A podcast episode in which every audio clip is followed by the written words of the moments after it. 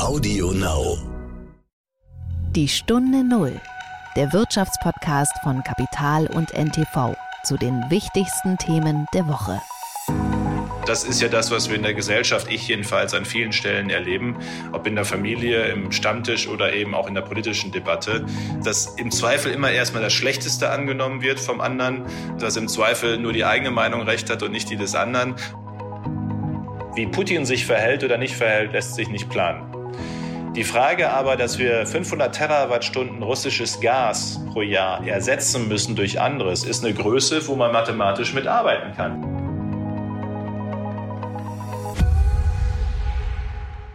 Hallo und herzlich willkommen zu einer neuen Folge von Die Stunde Null. Wir sind Horst von Butler und Nils Kreimeier. Und wir haben diese Woche mit Jens Spahn gesprochen, dem ehemaligen Gesundheitsminister, dem fast Kanzlerkandidaten der CDU und fast CDU-Vorsitzenden.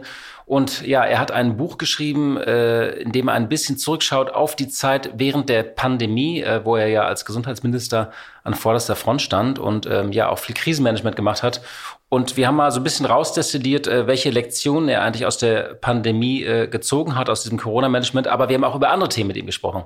Genau, wir haben über, mit ihm darüber gesprochen, äh, wie er diese Wut und die zunehmende ähm, Unerbittlichkeit in der Bevölkerung wahrnimmt. Das hat er als Gesundheitsminister ja auch stark wahrgenommen und äh, was uns ja jetzt auch wieder bewegt in Zeiten der äh, Energiekrise und äh, der sehr umstrittenen Russlandpolitik der Bundesregierung. Ähm, und wir haben mit ihm auch, da er jetzt mittlerweile als stellvertretender CDU-Vorsitzender auch zuständig ist für Wirtschaft und Energie, also die Themen, die uns jetzt gerade bewegen, haben wir mit ihm auch über die Energiepolitik der aktuellen Bundesregierung gesprochen. Und Energie ist das richtige Stichwort, denn es ist etwas passiert auf dem Ölmarkt. Wo es nicht schon genug Beben gibt, ist noch etwas hinzugekommen diese Woche. Das war die Woche. Die OPEC und weitere ölfördernde Staaten, die werden zusammengefasst unter dem Rubrum OPEC Plus, also sozusagen erweiterte OPEC. Klingt wie so ein Abo-Angebot, nicht? Ja, ist in diesem Fall eher Minus, denn die haben beschlossen, die Fördermenge für Erdöl deutlich zu kürzen um zwei Millionen Barrel pro Tag. Barrel ist ja diese Fasseinheit, ich glaube 159 Liter sind das. Das äh, ist schon ganz schön einschneidend äh, für die Weltwirtschaft, gerade in einer Lage, in der die Weltwirtschaft auch lahmt und wir alle so ein bisschen äh, vor der nächsten Rezession uns fürchten. Ähm, und ein Problem ist auch, dass ein solcher Schritt so ein bisschen die Politik des Westens gegen Russland hintertreibt. Wir versuchen ja gerade Russland von seinen Öleinnahmen abzuschneiden und damit auch diese Finanzierung des Kriegs gegen die Ukraine zu hintertreiben. Und in dem Moment entscheiden Saudi-Arabien und andere Staaten gemeinsam mit Russland, äh, wir kürzen die Förderung, versuchen die Preise hochzutreiben. Äh, und das macht uns allen natürlich die Sache deutlich schwieriger, beziehungsweise vor allem den westlichen Staaten, den USA und äh, der EU. Kurz zur Einordnung nochmal, was ist diese Menge? Das sind rund zwei Prozent äh, der täglichen Fördermenge. Das klingt jetzt erstmal nicht viel, aber es ist schon so, dass der Ölpreis deutlich reagiert hatte. Und ähm, ja, das kommt natürlich zu einer Zeit, ähm, äh, wo der Ölmarkt ohnehin angespannt ist, wo wir genau, wo die EU diese Preisobergrenze vorbereitet hat. Was es für mich wieder mal zeigt, ist ähm, ja diese Brüchigkeit dieser Allianz gegen Russland und die können wir ja vielleicht noch mal kurz vor dem Hintergrund diskutieren. Zunächst einmal ist mir ein Zitat in der äh, Financial Times aufgefallen von einem Analysten, sozusagen einem OPEC-Analysten, äh, äh, kann man sagen. Und der hat gesagt, was ist da eigentlich passiert? Und der hat gesagt, Saudi Arabia has set OPEC on a collision course with a free world. They've sided with Russia in the name of protective oil market management. Also die OPEC begründet das ja ganz technisch. Wir brauchen hier Stabilität, wir brauchen auch Sicherheit für Ölinvestitionen in der Zukunft.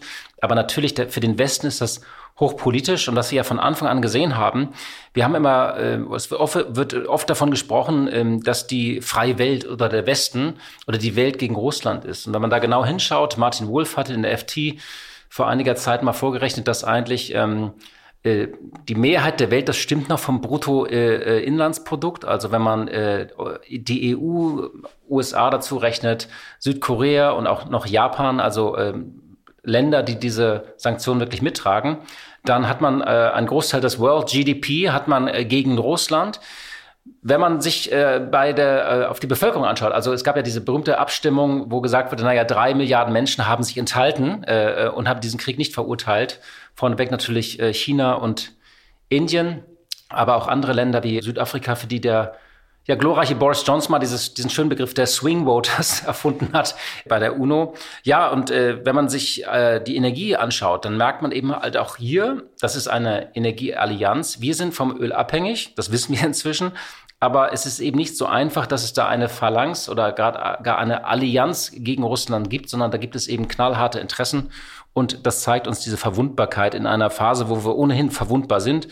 Ähm, und ja, die machen jetzt hier ihre Interessenspolitik und äh, die Saudis äh, zucken halt nicht mit der trotz des Drucks, den die USA ja auch ausgeübt haben, haben nicht davor zurückgescheut, sich hier mit Russland zusammenzutun. Und ich glaube, man muss diese Allianzen eben immer ganz genau anschauen, wer steht hier gegen wen. Und da muss man sagen, bei der Energie sieht es dann eben doch schwierig für uns aus. Wobei man andererseits natürlich auch immer wieder sieht, wie brüchig dann auch solche Allianzen sein können. Also die Saudis haben ja Interessen, die nicht unbedingt immer deckungsgleich mit denen der Russen sind. Man hat gesehen, dass die Chinesen sich in den vergangenen Wochen auch von Russland schon wieder so ein bisschen abgesetzt haben. Die Inder auch, also so ganz festgehauen ist das ja nicht. Nein, das ist jetzt keine, äh, das ist jetzt keine Allianz, gar keine, manche wird das ja auch als Freundschaft bezeichnet, aber du hast genau gesagt, das sind brüchige Interessen. Man sieht das ja auch an dieser Maklerrolle, die die Türkei manchmal annimmt. Also da wird viel zelebriert. Manchmal sind das auch starke Männer, die einfach nur auf einem Fototermin ihre Hände schütteln und ihre Freundschaft beschwören.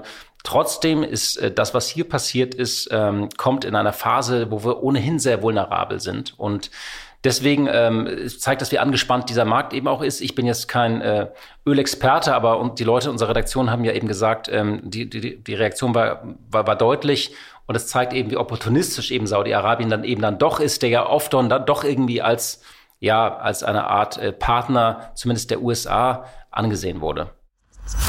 Die Stunde Null. Das Gespräch.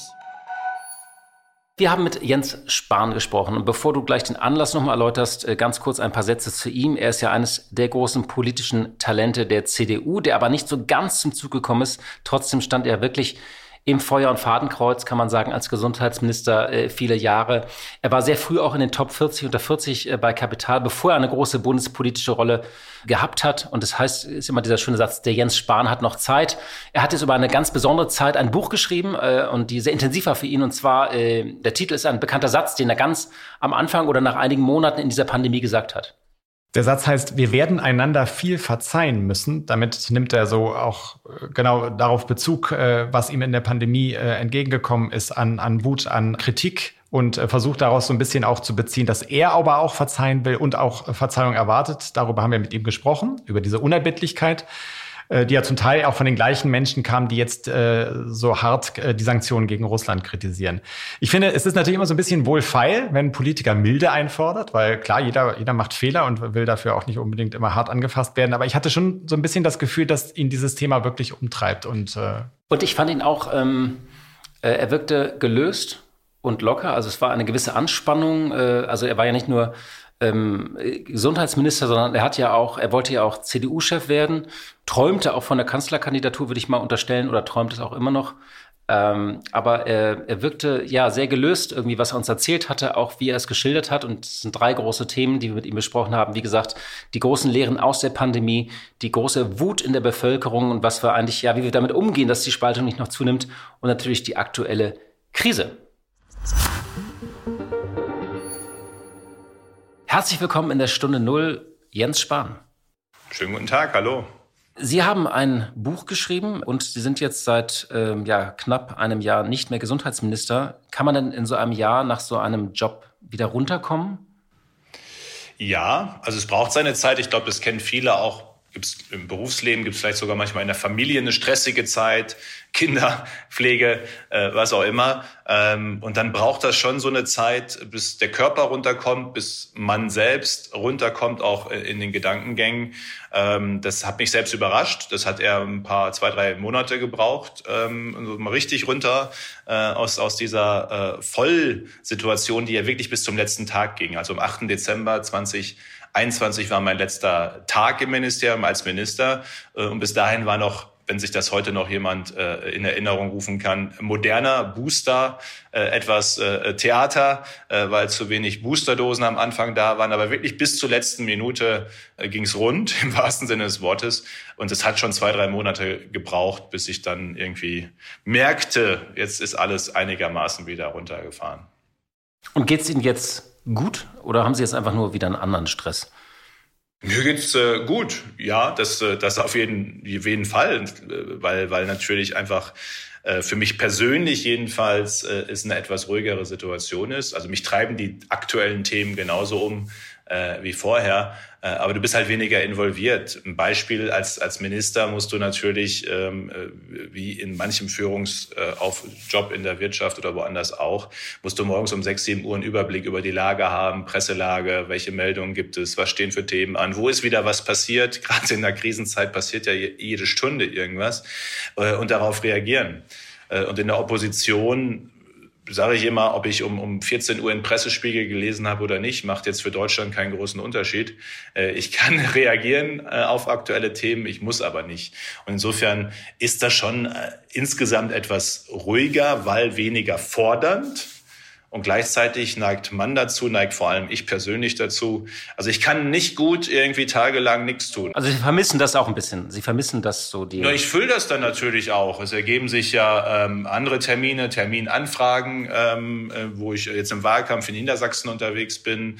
Äh, es gibt äh, mein, mein neues Aufgabengebiet ist ja Wirtschaft, Energie äh, gleich die nächste Krise, wenn jetzt eben auch aus der Opposition heraus. Ähm, und da ergeben sich einfach jeden Tag neue Themen, wo man tiefer einsteigen kann. Man muss nicht, aber man kann. Und ich bin so, äh, äh ich ticke einfach so und ich, ich brauche das auch. Ich steige dann auch tiefer ein. Vielleicht nochmal nachgefragt. Ihr Buch heißt ja, wir müssen, wir werden einander viel verzeihen müssen. Ähm, was ist das, was Sie am ehesten verzeihen müssen? Was ich verzeihen muss? Ähm, das ist eine gute Frage. Ähm, ähm, Im Zweifel äh, geht's, also mir geht's darum, ich komme daher, tatsächlich aus der Sicht des Verzeihenden war dieses Zitat gedacht äh, weil ich häufig eher gefragt werde, was müsste man ihnen verzeihen?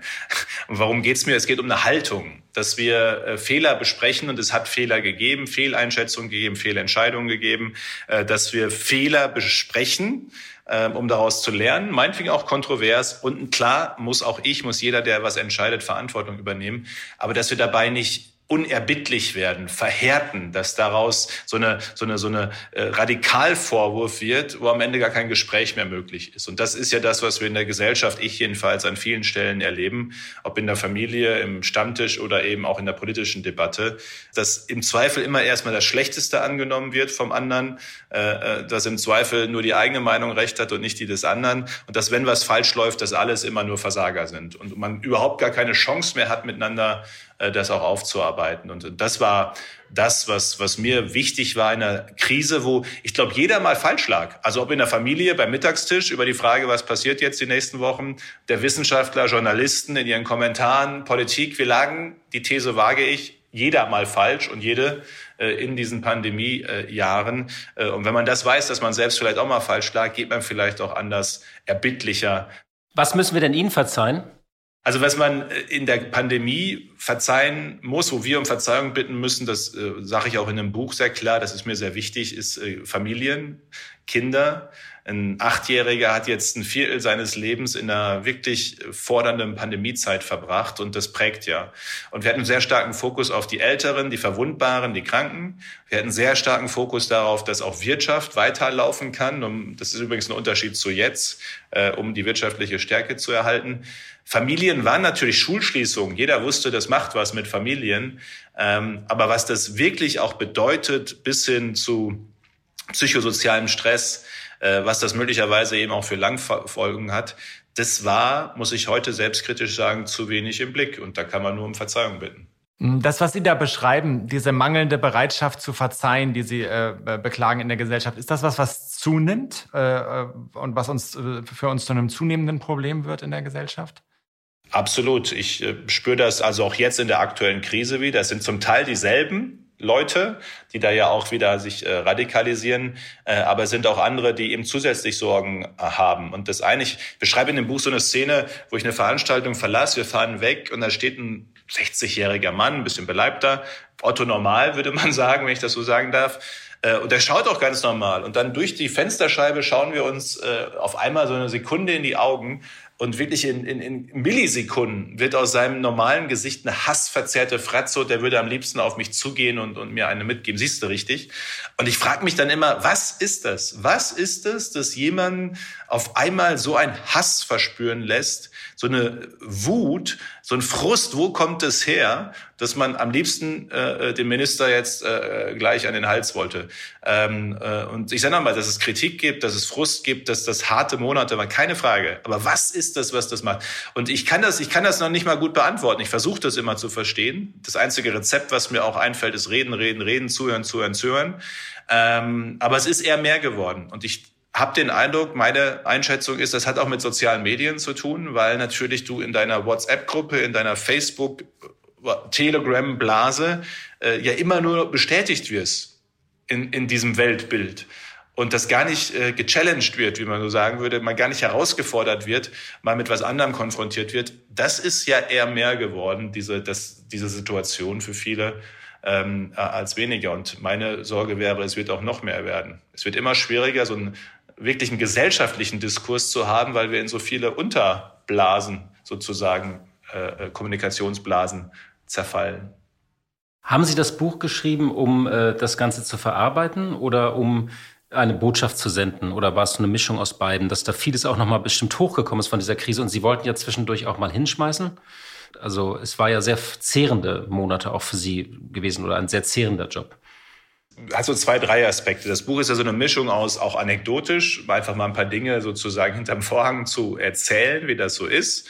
Ähm, das zweite ist eben Lessons Learned einen Ausblick auf diese gesellschaftlichen Zusammenhänge zu geben. Das dritte ist auch tatsächlich nochmal mit eigenen, also was mir ganz wichtig war, Fehlern umzugehen, dass nicht nachher jemand sagt, der versucht sich nur zu rechtfertigen. Also so der Versuch, irgendwie alles zu rechtfertigen. Das äh, hoffe ich, dass das die Leserinnen und Leser den Eindruck nicht haben, äh, sondern ich spreche eben auch eigene Fehler, äh, Fehler da an. Ähm, naja, es ist ja eine historische Zeit, vor allem diese zwei ersten Pandemiejahre äh, gewesen. Ähm, und ich finde, als verantwortlicher Minister gibt es auch sowas wie eine Chronistenpflicht oder auch äh, Aufarbeitungspflicht. Was können wir mitnehmen? Ähm, was sind meine Erkenntnisse aus dieser Zeit? Und ja, es ist für mich persönlich auch ein Schlussstein einfach. Das waren die beiden forderndsten Jahre meines Lebens, jedenfalls bisher. Ich wüsste Stand heute auch nicht, was da jetzt noch viel fordernder kommen könnte, aber äh, you never know. Ähm, aber, aber Stand heute ist das so. Und insofern ist das für mich persönlich auch nochmal ein Schlussstein äh, zu dieser Zeit das ist so die forderndsten Jahre unseres Lebens waren. Das war ja auch so das ein gesamtdeutsches Gefühl so ein bisschen. Und jetzt über den äh, Sommer hinweg äh, hat sich ja fast in der Gesellschaft auch so ein bisschen der Eindruck durchgesetzt, die Pandemie, das haben wir eigentlich hinter uns, äh, weil auch andere Probleme in den Vordergrund drängen. Jetzt rollt dann doch wieder eine neue Herbstwelle los. Man bemerkt es im, im Bekanntenkreis, im Umfeld, äh, aber auch an den Zahlen. Die große Frage, die wir immer in den letzten Jahren gestellt haben, sind wir da ausreichend darauf vorbereitet? Wissen Sie, ich habe mir eins vorgenommen und das werde ich ja auch in diesem Podcast äh, durchhalten, nicht die aktuelle Corona-Politik äh, zu äh, kommentieren. Ähm, ähm ich, hätte, ich hätte viele Ideen, viele Punkte äh, jeden Tag, aber ich finde, und das, ich kann immer den Vergleich ein bisschen auch zur Wirtschaft an manchen Stellen machen. Ich finde, es ist auch in der Wirtschaft, im Unternehmen, wo immer, in der Redaktion wahrscheinlich auch nicht, nicht gut, wenn der Vorgänger immer seinen Nachfolger bewertet und kommentiert und umgekehrt wahrscheinlich auch nicht. Und Karl Lauterbach und ich haben vereinbart, weil ich glaube, das würde die Menschen ja erst recht in dieser, in dieser fordernden Zeit verwirren, wenn wir jetzt noch ständig uns gegenseitig bewerteten und beurteilten. Äh, und deswegen äh, lasse ich aktuelle Corona-Politik äh, und Einschätzungen weg. Ich kann nur eins grundsätzlich sagen, wir werden und wir müssen und eher bald als sehr spät ähm, halt den Punkt erreichen, wo wir mit Corona eben tatsächlich leben wie mit jedem anderen Virus auch. Man nennt das ja fachlich endemisch aus der Pandemie in die Endemie. Äh, das Virus wird bleiben. Es wird auch immer äh, Virusinfektionen geben mit diesem Coronavirus. Ähm, die Frage ist eben, und darum ging es ja immer, kann unser Gesundheitssystem damit umgehen? Ist es, kommt es nicht unter Überlastung, unter Stress dabei? Ähm, und und die, dieser Zeitpunkt, der ist nicht mehr weit weg. Das äh, sehen wir ja mit dem, was Impfungen haben äh, möglich gemacht. Äh, das sehen wir ja auch mit dem, was wir mittlerweile wissen, auch Medikamente, die da sind. Auch das macht ja einen wichtigen Unterschied.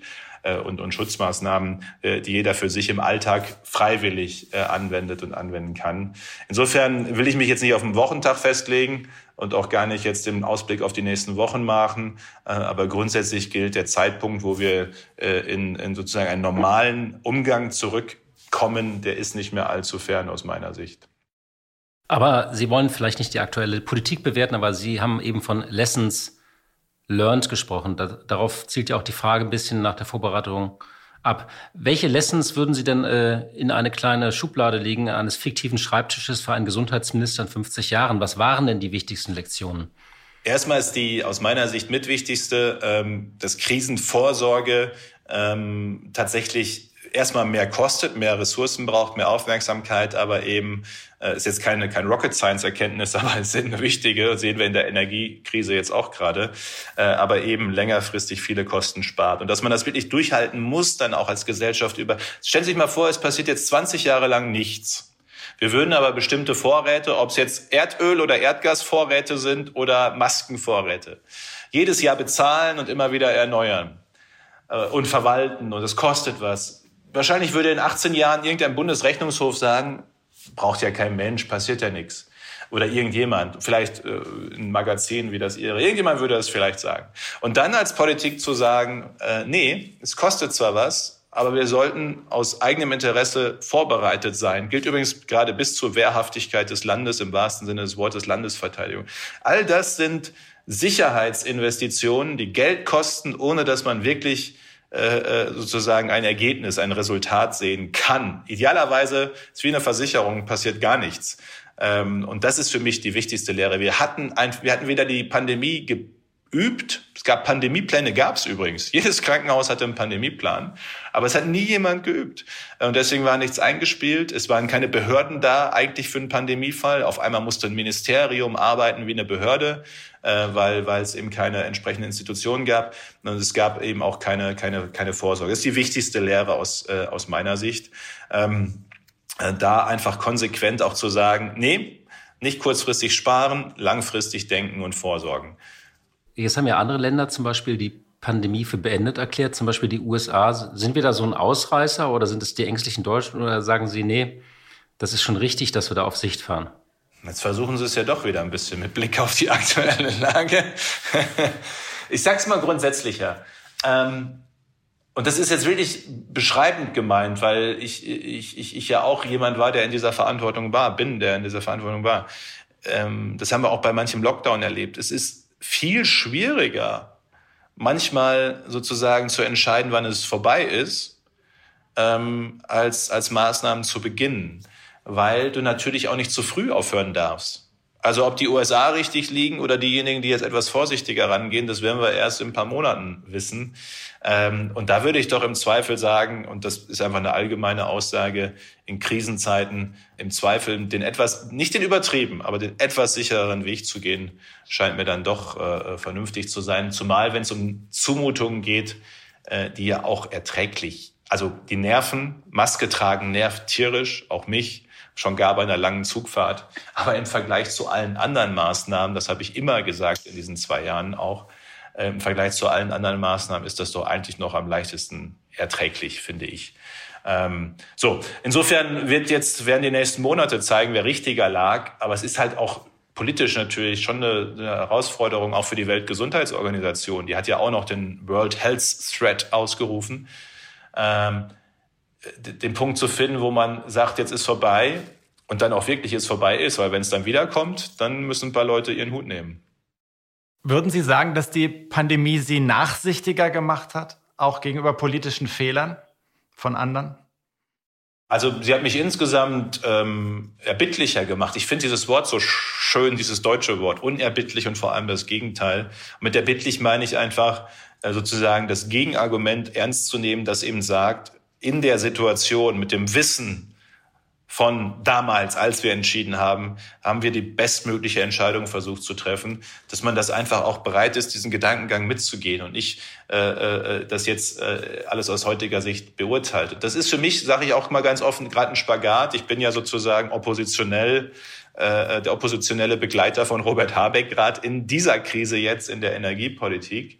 Ähm, und ich versuche immer einen Unterschied zu machen, dass man in der Krisenzeit, auch jetzt in dieser Krise, jeden Tag auch Entscheidungen nochmal anpassen muss, nachsteuern muss, ändern muss, weil sich eine Lage ändert, weil auf einmal in den USA ein LNG-Terminal brennt und weniger nach dort. So, das hat's ja alles auch gegeben. Oder auf einmal Gazprom irgendwas macht. So, das werde ich nicht kritisieren.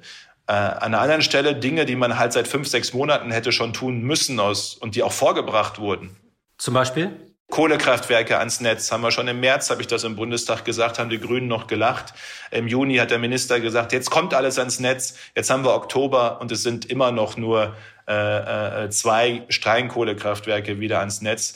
Äh, Gasgrundbedarf, den diskutieren wir seit auch April, also für jeden Haushalt Planungssicherheit. Jetzt gibt es eine Kommission, die vielleicht mitten im Winter mal einen Vorschlag hat.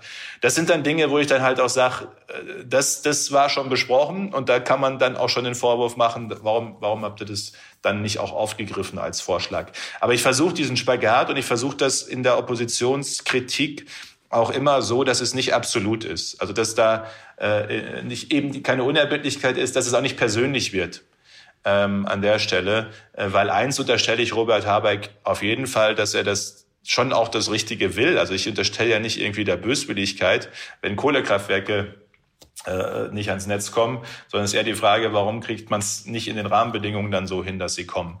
Ähm, das, das ist schon was, was ich aus dieser Krise mitnehme, im Großen und im Kleinen, sozusagen im Privaten und im Politischen, äh, äh, immer wieder zu überlegen für einen selbst, wie, wie hättest du denn das vielleicht gemacht und hättest du nicht vielleicht auch falsch gelegen? Das heißt nicht, das ist mir nochmal wichtig, das heißt nicht Fehler so wegzuwischen nach dem Motto, hätte ich auch falsch. So, das heißt schon Fehler aufzuarbeiten, weil wir wollen ja aus Fehlern lernen. Wir müssen aus Fehlern lernen. Gerade aus diesen beiden Krisen wird Deutschland echt viel lernen müssen, weil sonst wird es äh, nicht kein gutes Jahrzehnt. Ähm, aber eben lernen, indem man drüber redet, auch drüber kontrovers redet, aber so, dass man halt redet und nicht einfach nur schimpft.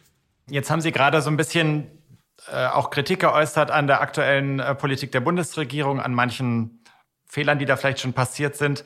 Die Bundesregierung wiederum sagt, wir reparieren im Grunde genommen Fehler, die unter zahlreichen äh, CDU-geführten Regierungen passiert sind. Gestiegene Abhängigkeit von Russland. Atomausstieg war ja auch eine Entscheidung letzten Endes einer CDU-geführten Bundesregierung. Äh, inwieweit stimmt das nicht auch? Also zuerst einmal haben wir, und ich war Teil der Regierung, damit auch ich, mit eine Verantwortung natürlich für die Situation, in der wir sind. Man muss ja immer die Frage stellen, warum sind wir so abhängig von russischem Gas? Und da sind mir einfach diese 16 Jahre, die dann immer kommen, das ist mir zu einfach. So einfach war es ja nicht. Es gibt zwei Gründe aus meiner Sicht. Das eine ist äh, Kohle- und Kernenergieausstieg ähm, äh, bei gleichzeitigem Ausbau von nicht, noch nicht speicherfähigen Erneuerbaren. Also wir haben ja jetzt Tage gerade, wo so wenig Wind weht und Sonne scheint, dass 50 Prozent des Stroms aus Kohle kommt, weil einfach die Lage ist, wie sie ist. Äh, jeder wusste, dass Kohle- und Kernenergieausstieg, Industrieland, Erneuerbare noch nicht speicherbar, Gas ist die Brücke. Selbst diese neue Regierung die Ampel hat in ihrem Koalitionsvertrag den Bau von neuen Gaskraftwerken stehen. Mehr russische Abhängigkeit. Warum russisches Gas, wenn schon Gas? Weil es das günstigste war. Äh, also wir haben ja ziemlich gut verdient bis Pandemiebeginn. Waren das super Jahre für Deutschland. Haushaltsüberschüsse, Rekordbeschäftigung, Lohn- und Rentensteigerungen. Es lief gerade richtig gut, auch wegen günstiger russischer Energie. Ähm, so, und die beiden Dinge haben das getriggert. Und aus heutiger Sicht hätten wir zumindest viel früher äh, auch staatlich finanziert LNG-Backup-Kapazitäten aufbauen müssen. Die sind ja nicht entstanden, weil sie betriebswirtschaftlich sich nicht gerechnet haben. Da muss halt Staat sagen, für die Sicherheitsredundanz zahlen wir eben sozusagen. Äh, man hätte nie 50 Prozent russischen Abhängigkeit, sondern wenn überhaupt, auch das müssen wir einfach lernen. Wir sind im Moment bei Halbleitern zum Beispiel von Taiwan, China äh, so abhängig, äh, dass wir das reduzieren müssen, sonst holt uns der nächste Konflikt furchtbar ein. Äh, das hätte halt nie so extrem in der Abhängigkeit werden dürfen, aus heutiger Sicht. Aber ich kann mich an keinen Grünen erinnern, der gegen den Kernenergie und gegen den Kohleausstieg war. Also ich wüsste jetzt nicht, und insofern ist das jetzt nicht nur eine CDU-Entscheidung gewesen, sondern es war schon ziemlich breit gesellschaftlich getragen. Und bei Sozialdemokraten, die sich dann auch noch zum Teil haben korrumpieren lassen vom Putin-System, Gerhard Schröder vorneweg, äh, also von denen will ich mir schon gar nichts über 16 Jahre sagen lassen. Gas sollte die Brücke sein. Diese Brücke ist nun zusammengebrochen, zumindest das billige Erdgas. Wenn Sie jetzt nach vorne schauen, wie optimistisch oder pessimistisch schauen wir auf dieses Land? Alle reden ja von zwei harten Wintern, aber auch einer schleichenden Industrialisierung. Eigentlich sollte dieses Jahrzehnt anders laufen. Wir wollten eigentlich unsere Wirtschaft gezielt umbauen. Wie schauen Sie da gerade auf diese Krise? Nun, das eine ist ja der nächste Winter oder die nächsten zwei Winter, die, die hart werden werden äh, für viele. Das ist schon absehbar. Aber was mir tatsächlich noch mehr Sorgen macht, ist, was ist äh, mit dem Industrieland Deutschland? Ähm, weil natürlich jede Investitionsentscheidung, die gerade getroffen wird in mittelständischen oder auch großen Konzernen, die irgendwie auch international sein könnten oder schon sind, die werden nicht in Deutschland investieren. Äh, zumal ja keine Planungssicherheit da ist. Das ist, glaube ich, der nächste wichtige Schritt ist, dass wir mal Planungssicherheit geben, wie Energiepreise nach Kriegsende sich denn einpendeln könnten oder wo auch ein Staat dafür sorgt, ein Industriestrompreis. Frankreich hat einen von vier Cent, den hat Scholz auch schon mal vorgeschlagen. Aber da muss man auch mal sagen, der gilt dann auch, damit Unternehmen sich darauf einstellen können. Oder Gas wird nicht so günstig sein wie russisches war, aber mit LNG nach, nach normalem Ermessen wird es so und so viel Euros die Megawattstunde kosten, ähm, weil wenn wir diese Sicherheit nicht geben für nach der Krise, dann wird erst recht niemand in Deutschland investieren. Ich meine, jeder Chemiekonzern, jeder Aluminiumkonzern, der gerade eine Investitionsentscheidung trifft, wird sie nicht für Deutschland treffen unter den gegebenen Umständen. Die müssen auch nicht alle nach China, zum Teil schon in anderen europäischen Ländern, ganz sicher aber in den USA äh, sind die Energiepreise viel, viel niedriger. Und deswegen geht es gerade auch um Deutschland als Industrieland, um unsere Wettbewerbsfähigkeit und um unsere soziale Sicherung. Also die so Chemie, Durchschnittsverdienst bei manchem Chemiekonzern sind 60, 70.000 Euro. Durchschnittsverdienst. Das sind die Jobs, die die Rente finanzieren. Also die Gastronomie, das sind alles wichtige Jobs und die Beschäftigung dort ähm, aber natürlich für die Frage, wo entsteht auch die, das Beitragsaufkommen etwa für soziale Sicherung? Das sind gerade auch diese Jobs. Und wenn die nicht mehr in Deutschland sind, äh, dann haben wir ein echtes Problem. Und, und dieser Fokus, wir müssen sehr darauf achten, dass vor lauter Krisen, Alltagsbewältigung, und ich weiß, das ist schwer, dann immer schon zu denken, was kommt danach, aber das muss stärker in die Debatte, sonst haben wir ein ziemlich böses Erwachen für diese 20er Jahre. Aber ist das, was Sie gerade tun, Planungssicherheit zu fordern, nicht genau das, was die Opposition auch während der Pandemie immer gemacht hat, zu sagen, wir brauchen einen Plan daraus. Und die Antwort darauf war ja häufig, wir sind in einer sehr volatilen Situation und wissen nicht, was kommt und wie das alles ändern wird. Das stimmt. Und deswegen muss man immer schauen, was ist der Teil, der sich planen lässt und wo ist der Teil, wo wir auch, ob Opposition oder wer immer, Medien, sagen müssen, das lässt sich nicht planen. Wie Putin sich verhält oder nicht verhält, lässt sich nicht planen.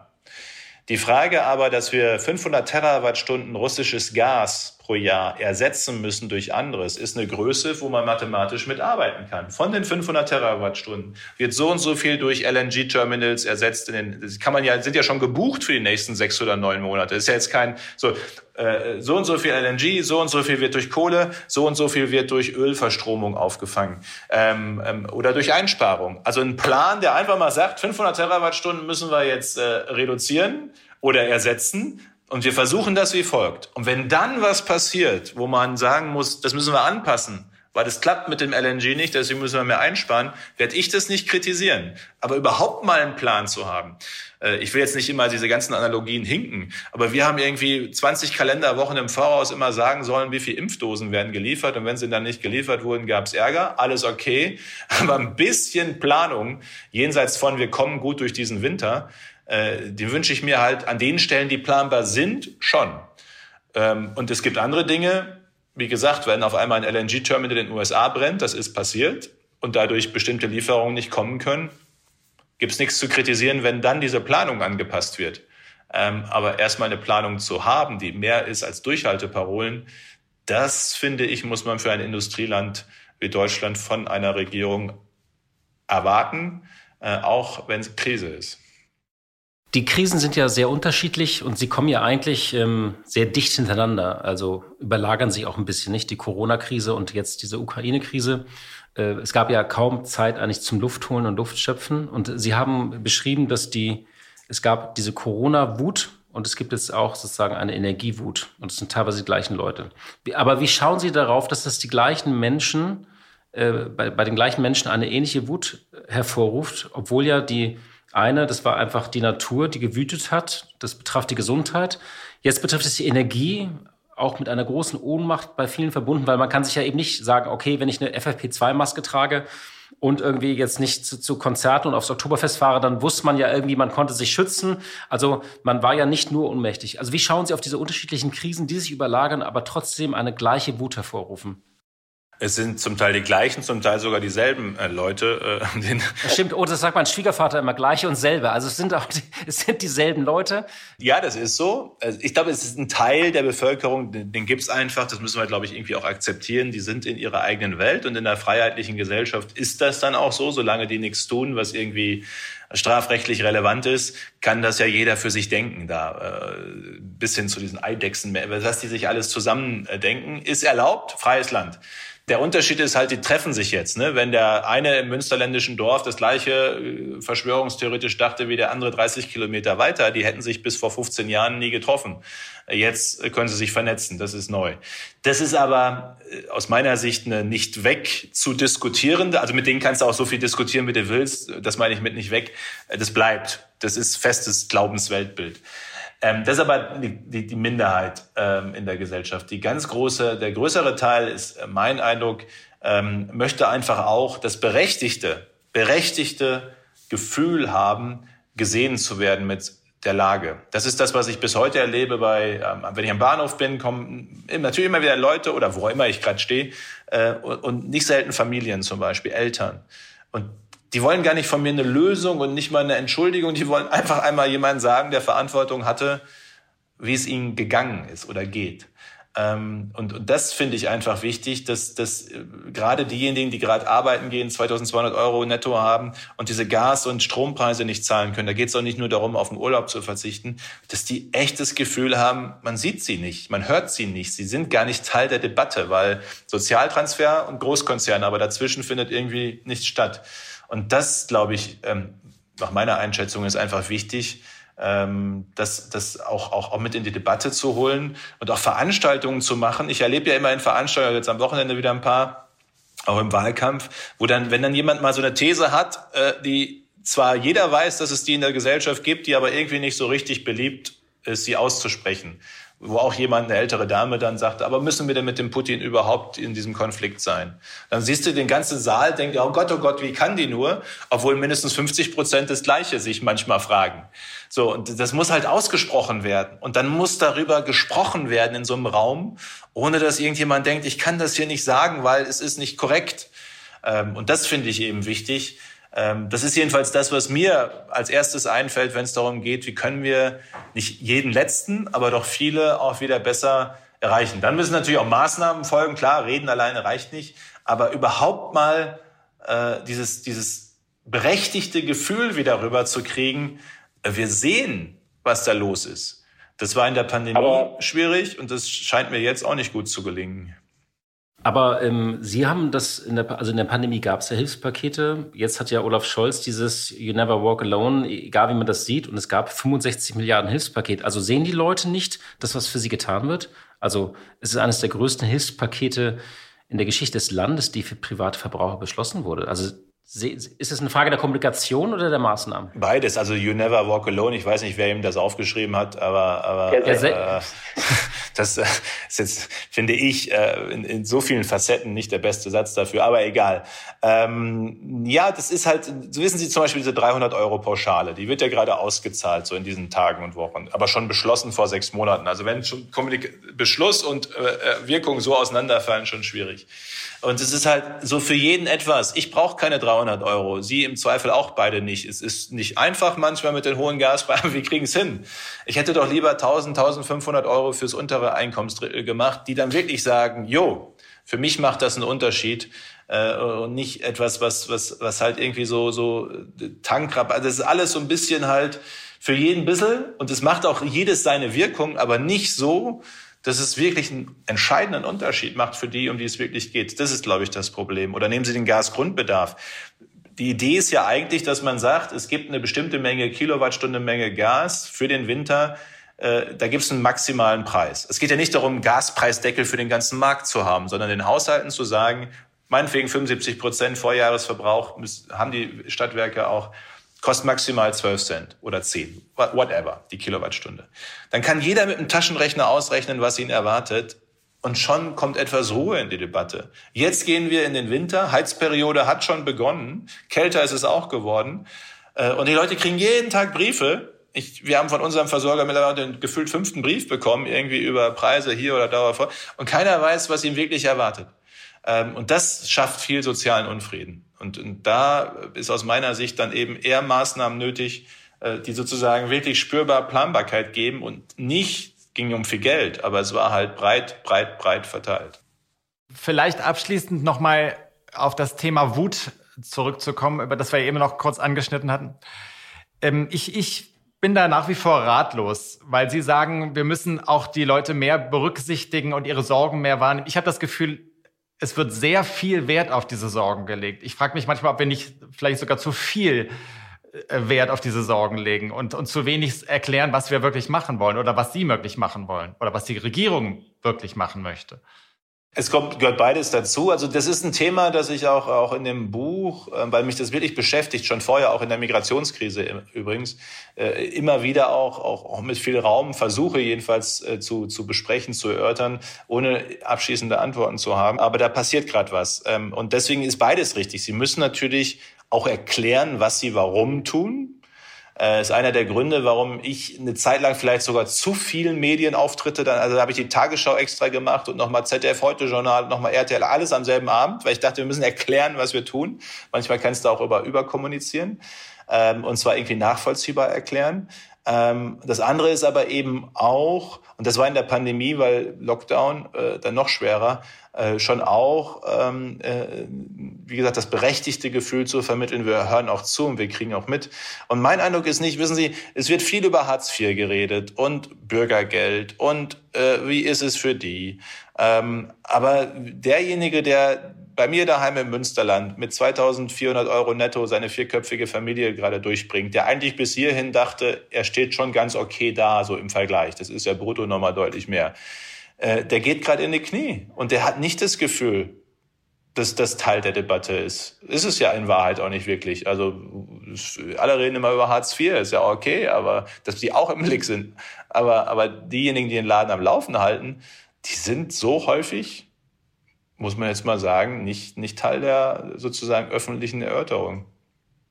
Wir kommen leider schon zum Abschluss unseres Gesprächs und ich hätte eine Frage, die ich ganz gerne mal stelle. Sie haben ja diese Krise gemanagt.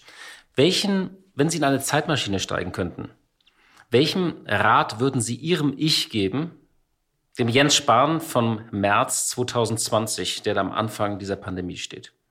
wenn Sie ihn kurz sprechen können. Sie wissen, Michael J. Fox, das geht eigentlich, ist eigentlich nicht möglich bei Zeitreisen, aber man kann sich, wenn Sie sich begegnen können, was würden Sie diesem Jens Spahn sagen? Ich würde sagen, die zwei, drei Wochen, die wir, glaube ich, alle, aber auch ich ver verloren haben, in Anführungszeichen, weil wir noch nicht genug über dieses Virus wussten und vielleicht noch irgendwie gedacht haben, es geht vorbei. Äh, die haben etwa beim Maskeneinkaufen einen entscheidenden Unterschied gemacht.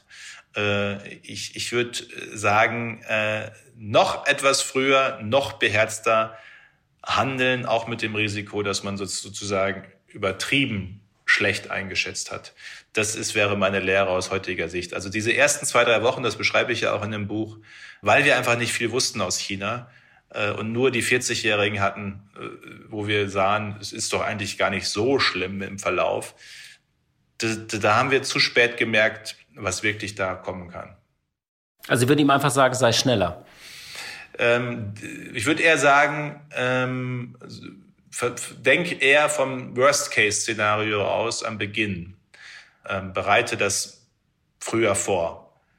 Mit dem Risiko, dass es nicht kommt. Man kann ja auch mal andersrum denken. Ne? Sie fahren alles hoch, Worst Case, und legen richtig los und am Ende ist es wie SARS-1. Ich meine, wir hatten SARS-CoV-1 vor ein paar Jahren dachte auch jeder, oh Gott, was kann passieren? Und am Ende ist es in China geblieben, hat sich nie weit verbreitet. Ähm, ja, aber das würde ich aus heutiger Sicht meinem, wie haben Sie es gesagt, meinem Ich sagen. Die zwei Wochen früher, das wäre schon gut, das äh, zu starten. Herr Spahn, vielen Dank für Ihre Zeit, für dieses Gespräch und äh, für die Einblicke in dieses Buch, was erschienen ist über ja, Ihre Zeit als Gesundheitsminister. Wir werden einander viel verzeihen müssen. Dankeschön für das Gespräch. Danke Ihnen. Danke. Blick in die Märkte. So, jetzt kommen wir wieder zu meiner Kollegin Katja Dofel, die in Frankfurt die Börse für uns beobachtet und im Moment, glaube ich, Woche für Woche äh, ziemlich turbulente äh, Nachrichten kommentieren muss. Hallo, liebe Katja. Hallo, lieber Nils. Der DAX hat ja mal wieder eine wilde Woche hinter sich. Man hat so den Eindruck, es kommen jeden Tag wirklich extreme Nachrichten rein, was die Märkte wiederum nervös macht. Äh, ist denn in so einer Lage überhaupt ein genereller Trend erkennbar? Ja, das mit dem Trend ist tatsächlich schwierig. Das würde ja bedeuten, tatsächlich, wir hätten jetzt einen richtigen Aufwärtstrend und dafür ist es wohl noch zu früh. Trotzdem, die Börsenwoche war nicht schlecht. Ähm, sie war auch nervenaufreibend. Rund 800 Punkte ging es in der Spitze nach oben und dann eben wieder ein Stückchen zurück. Und äh, besonders stark war eben der Wochenauftakt für den DAX. Das hing damit zusammen, dass es auf einmal Hoffnung gab, die Notenbanken könnten vielleicht nicht ganz so rigoros die Zinsen anheben, wie man das zwischenzeitlich befürchtet hat. Und der Auslöser, der Grund für diese Hoffnung war der Zinsschritt der Reserve Bank of Australia. In Australien sind die Zinsen nämlich nur um 25 Basispunkte angehoben worden, statt der 50, die erwartet worden sind. Nun ist aber auch klar, und diese Erkenntnis, die kam dann im Laufe der Woche, dass es eben nicht ganz so einfach sein wird, die Inflation mit halbherzigen Zinsanhebungen in den Griff zu kriegen. Es spricht eben vieles dafür, dass das jetzt noch nicht die Trendwende ist am Aktienmarkt, sondern eine Zwischenerholung, eine sogenannte Bärenmarkt-Rallye. In so einer Phase sind durchaus ordentliche Kurssteigerungen möglich, aber man muss sich eben darauf einstellen, dass es auch wieder deutliche Rückschläge gibt. Und die könnten nun ausgelöst werden, entweder durch eben doch große Zinsschritte der amerikanischen Fed oder der EZB, die es dieses Jahr noch geben wird, oder aber dadurch, dass die Geschäftsergebnisse der Unternehmen, die ja nun veröffentlicht werden fürs dritte Quartal, doch nicht so gut ausfallen, also schon Anzeichen von Inflation, Engpässen und ähnlichem zeigen werden oder aber, dass wenn die Zahlen noch ganz in Ordnung sind, dann doch zumindest die Prognosen für die Zukunft gedämpft werden. Und das ist dann alles ein Signal dafür, dass eine Trendwende im DAX die dann eben auch eine Erholung der Wirtschaft signalisieren würde, frühestens gegen Jahresende, möglicherweise eben erst im ersten Quartal kommen wird. Ein Thema, das die Börse ja zweifellos bewegt, ist das Finanzchaos in Großbritannien, über das wir in der vergangenen Woche auch mit Holger Schmieding von der Bärenberg Bank gesprochen haben. Jetzt ist das Ganze schon wieder eine Runde weiter. Zuerst gab es einen Plan für sehr großzügige Steuersenkungen. Der ist nun schon wieder zurückgenommen worden. Was bedeutet denn so eine Irrfahrt aus Sicht der Anlegerinnen und Anleger? Ja, das ist spannend, was da in Großbritannien gerade passiert. Allerdings auch ein bisschen schockierend und verstörend, weil die Finanzmärkte ja doch sehr deutlich reagieren. Also das, was die neue Premierministerin Liz Truss da versucht, das ist schon mal versucht worden vom ehemaligen amerikanischen Präsidenten Ronald Reagan. Das hieß damals Reaganomics und jetzt heißt es folgerichtig Trussonomics und es soll so funktionieren, dass eben die Steuern deutlich gesenkt werden, damit Investitionen angekurbelt werden und es auch mehr Konsum gibt. Gleichzeitig werden natürlich auch mehr Schulden gemacht. Aber die Idee ist, dass die Wirtschaft eben durch diese höheren Investitionen und den verstärkten Konsum wächst und dass es dann eben auch trotz gesenkter Steuersätze wieder mehr Einnahmen gibt. Allerdings äh, kam hier für die neue britische Premierministerin gleich der offizielle Rüffel des Internationalen Währungsfonds in einem Brief hieß es nämlich, diese Pläne seien inflationstreibend und unfair. Und an den Kapitalmärkten wurde direkt mit den Füßen abgestimmt, wie sonst auch.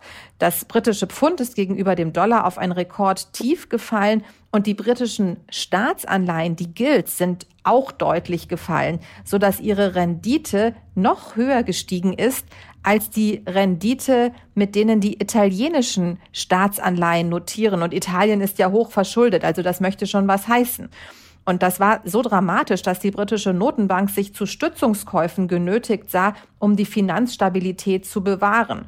Und Ratingagenturen und Ökonomen haben natürlich auch schockiert reagiert und haben das Vereinigte Königreich als die größte Quelle der Instabilität für die globalen Finanzmärkte bezeichnet. Da ist natürlich der Premierministerin überhaupt nichts anderes übrig geblieben, als zurückzurudern und einen neuen Plan anzukündigen, in dem, ja, wie so oft, wenn es um Wirtschaftspläne von Regierungen geht, die Quadratur des Kreises versucht werden soll, eine geringere Schuldenquote, trotzdem Unterstützung für die Bürgerinnen und Bürger. Das Wirtschaftswachstum soll natürlich irgendwie angekurbelt werden. Also das bleibt spannend, wie es funktionieren soll. Und die Märkte sind auch überhaupt noch nicht da besonders zuversichtlich. Zumindest hat sich das britische Pfund gegenüber dem Dollar nur ein bisschen erholt und die Staatsanleihen haben sich noch gar nicht richtig erholt. Vielen Dank, liebe Katja, und bis zur nächsten Woche. Tschüss und herzliche Grüße nach Berlin. Ja, spannend von der Börse, was mir noch aufgefallen ist, äh, Porsche, äh, über den Porsche-Börsengang haben wir ja auch gesprochen im Podcast, äh, dass Porsche als wertvollstes Autounternehmen VW überholt hat, also sozusagen das Unternehmen, das Anteile an einem selbst hat. Äh, hat. Das muss man erstmal hinkriegen. Äh, darüber werden wir bestimmt auch noch sprechen in den kommenden Folgen. Äh, das war es erstmal für, für die heutige Folge. Vielen Dank für Ihre Treue, für Ihre Zeit und wir hören uns hoffentlich am kommenden Freitag wieder. Tschüss. Die Stunde Null der Wirtschaftspodcast von Kapital und NTV zu den wichtigsten Themen der Woche.